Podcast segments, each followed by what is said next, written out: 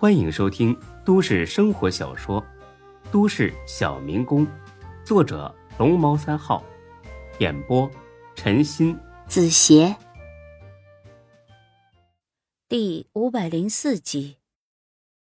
马医生掰着指头跟孙志说了起来：“这个我一定得跟你说详细了啊，对，越详细越好。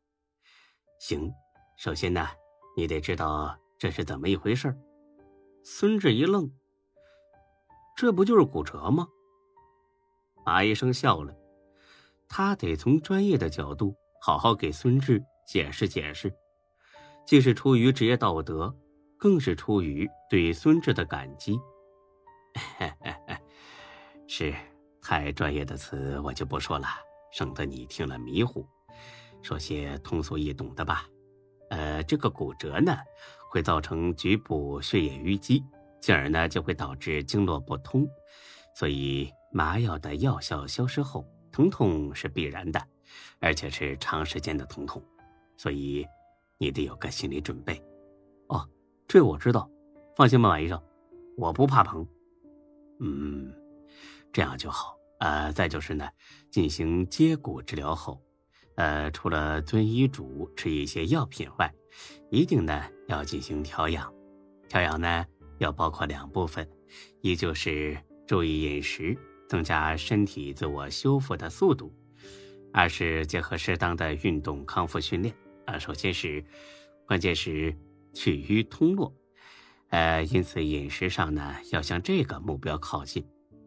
呃，注意饮食要易于消化吸收。啊，慎用辛辣食品，尤其是在骨折早期。饮食呢，必须以清淡为主，如蔬菜呀、蛋类呀、豆制品呐、水果呀，呃，鱼汤啊、瘦肉啊。啊，对了，切记啊，不要吃酸辣、燥热、油腻类的食品。马医生侃侃而谈，一看就是经验十分老道。哎哎哎，马医马医生，不好意思，我插句话。啊，你说吧。呃，这个时候是不是喝点大补汤比较好啊？哎，千万别啊！至少现在不行。为什么？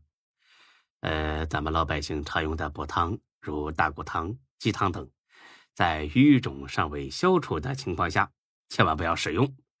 此类补汤不利于淤血的肿胀消散。如果你现在就猛喝这种汤，只会适得其反。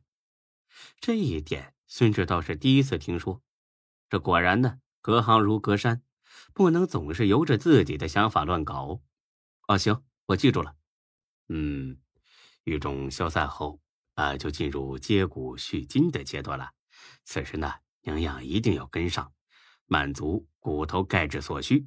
饮食上呢，就要加入骨头汤啊、动物肝脏等等，同时适量增加补钙制品。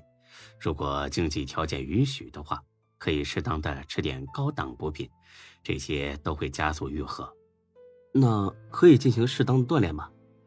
呃，锻炼可以，但是呢，一定要适量，现在还不能动。一般在五周以上啊，可以缓缓的做一些，呃，曲臂运动等等。马医生呢，很是耐心，叽里呱啦的说了一大堆。孙志都觉得自己是来进修医学课程的。那个，马医生，我都记住了，你给我开点药吧，我就不耽误你了。啊，那行，你坐着等会儿啊，我出去一下。孙志还以为他去了厕所。几分钟后，马医生提着一大包药，还有两盒子补品回来了。马医生，你这是？小孙呐，超群的事儿，多亏了你啊。我呢，一直想找个机会去当面谢谢你，啊，正好今天你来了，这些东西啊，算是我一点心意。等你胳膊痊愈了，我一定请你好好的喝一顿。孙志客气了几句，还是收下了。人家是真心送，没必要驳了这份心意。小孙呐，那我不送你了啊，一会儿啊，我还有台手术，得去准备一下了。呃，你有任何问题，及时给我打电话。出了医院，孙志看着这一大包药，哭笑不得。呵呵，打死也想不到这辈子能收到这种礼物。虽然不怎么吉利，不过倒是很实用。可是还没等上车呢，电话响了，是小涛。哥，你没事吧？你怎么跟医院来了？我看那俩警察跟你认识，就没跑，偷着跟着你来了。那你刚才怎么不跟我去诊室啊？我怕楚经理又来看到咱们俩在一块儿，那样他就知道你是故意去打人了，所以就一直在这里等着。你考虑的还挺周全的，哥，你胳膊没事吧？没事，我打上石膏干什么呀？搞行为艺术？骨折了，好不好？啊，这么严重？哥，你不会死吧？看着小涛一脸认真的表情，孙志真想一脚把他踢旁边的垃圾桶里去。涛啊，别咒你哥行了吗？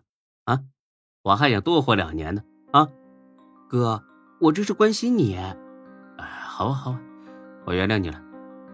哥，咱们回家吧，我给你买几个猪蹄子补补。涛啊，老弟啊，我又不是坐月子，吃猪蹄干嘛呀？去哪呀？啊？不，我是觉得吃哪儿补哪儿。行了，涛啊，你别说话了，打车。那哥，你到底吃不吃猪蹄子？我不吃。哎。不过涛啊，我建议你可以买点猪脑子自己吃。搭上车，刚走了几分钟，电话响了，钟小雪打来的。喂，孙志，去医院看了没？胳膊怎么样了？哎呀，谢谢关心啊，钟大警官，让你说准了，真的骨折了。现在怎么样了？处理好了，准备回家静养。别回家了，先来所里吧。不是，我不是说不计较了吗？你还追着不放干啥呀？嫌案子太少啊？嗯嗯，你是不计较了，但是对方要计较。孙志着实吃了一惊。照现场的情况来分析，楚经理也就是受了点皮外伤，那老子可是骨折了呢。若不是不想把事情搞大，牵累了小涛，孙志非得把楚经理打个半死。就这样，他还好意思计较？不好，不会是把他打出什么大毛病来了吧？我把他打出事儿来了？哎，孙志，我这是让你气死了！都什么时候了还贫嘴？你心得多大呀？我是说，我把他打出毛病来了，死了还是重伤了？哦，这个意思啊。放心吧，没死也没重伤。那他计较个屁啊！这不是我能决定的。当事人非得报警，我不能不管啊！我提醒你一句啊，一般提出这种要求的当事人背景都挺厉害的，肯定是想把你往死里整，所以你最好赶紧找人打打招呼，不然到时候怎么让人整死的都不知道。孙志很不以为然，妈的，你也打断了我的胳膊，你还有理了？有背景是吧？行，我非得跟你刚一下，行。我这就去所里，师傅，前面停下车。下了车，孙志好好叮嘱了小涛一顿。小涛，你记住了，这件事儿跟你没有任何的关系，完全是我和楚经理偶遇之后发生了矛盾，明白吗？嗯，不好意思，哥，我给你惹麻烦了。屁话，跟我还这么炫，赶紧回去。要告诉嫂子他们吗？告诉，但是呢。只告诉你嫂子一个人就行了。如果真出了事儿，他会想办法的。嗯，好的，哥。